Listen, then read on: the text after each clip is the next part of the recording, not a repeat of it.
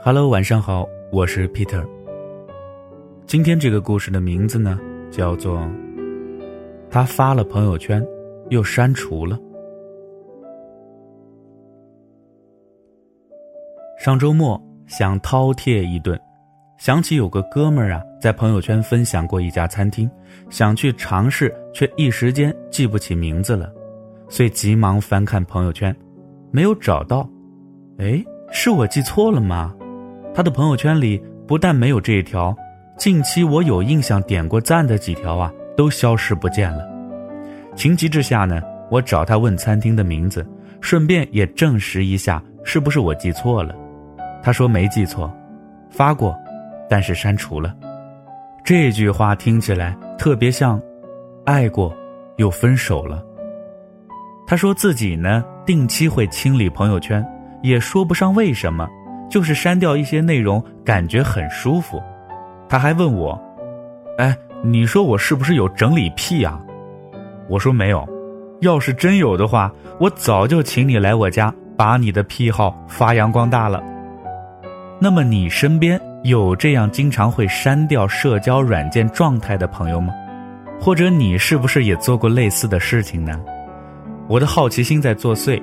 随机选取了列表里互动比较多的朋友啊，点开查看，发现都有被删除的痕迹。这是一件挺有意思的事儿，毕竟很多心思敏感的人呐，会时不时的去看看自己关注的人最近有什么新动态。那些删掉的朋友圈、撤回的信息，其实都是一种无声的表达。每一条社交软件的状态，都是我们人格的延伸。他在诉说着你是怎么样的人，至少是你想让别人认为你是怎么样的人。所以呢，发朋友圈就相当于在给我们自己不停的打标签，并当众展示。刚结识一位朋友的时候，或许你会把他的社交状态作为评判的途径之一，虽然他并不总是精准无误的，但依然往往比他的自我表达更有说服力。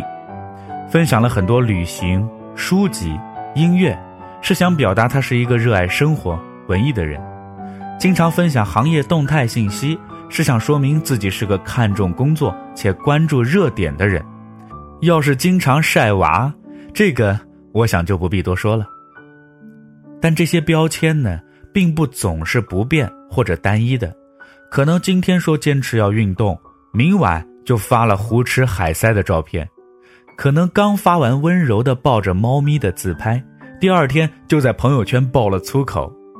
人呐，的确是多面的，就像很多人说过，有时候很冲动，有时候很冷静，有时候很懒，有时候很勤奋。我是不是人格分裂了呢？这不是人格分裂，只是不同面的自我。但总有部分自我是我们不愿意展现在人前的。却又会在不经意的时间呢流露出来，在及时性的那时那刻，在朋友圈分享的欲望更强烈，往往掩盖了对自我的察觉。等到时过境迁，重新拿起手机自我审视，哎，我怎么发过这样的内容啊？这不符合我的个人形象啊！这一瞬间啊，你的冷静自持受不了那一瞬间的矫情和善感，遂删之。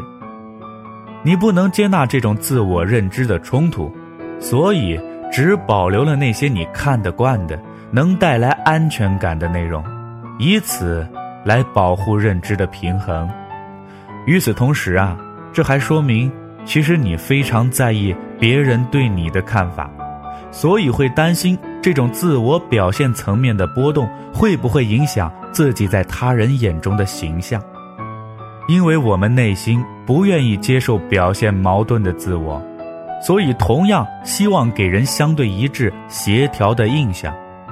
当某一条朋友圈引起你的怀疑，别人看了是不是会不太好？你内心的坚定啊就会被动摇了。为了不再冒风险，你还是决定尽快删除它。毕竟你也跟看过这条朋友圈的人有着相似的心路历程。我们在简化了解和分析他人的路径，只选快的，不选全的。那么由朋友圈暴露的自我矛盾和自恋所引起的羞愧感，几乎是必然的。不信的话，你可以回顾几年前的朋友圈或者是 QQ 空间，其中一定会出现让你满脸黑线、每个细胞都尴尬的内容。我们一路走来，即便没有脱胎换骨，也早已在很多方面变得成熟了。再回头看幼稚的自我，难免会感到羞耻和惭愧，想删除那些让你感到不好意思的内容，非常的正常。有人说啊，分手后看曾经秀恩爱时的朋友圈，每一条都像一个巴掌。其实道理也是一样的，怕触景伤怀，也怕变成他人的谈资，不如眼不见为净喽。还有一种删除啊，更像是一种仪式化的行为，比如开头提到的那位朋友，会定期整理在社交软件上留下的痕迹，类似于打扫自己的房间。整洁、舒适、不引起反感的环境更有利于身心。就像我们房间内的某个物件使用过，不再适宜留下，便清理掉嘛，也没什么不好的。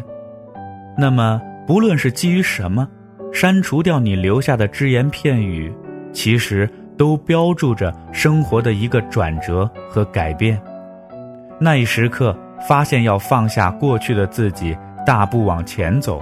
便想轻装上阵。当然，最期望的是你能删掉的不仅是一条朋友圈，那些不想放在心上的负累，也一起丢掉吧。那么今天的故事呢，就说到这儿了。我是 Peter，咱们明天再见。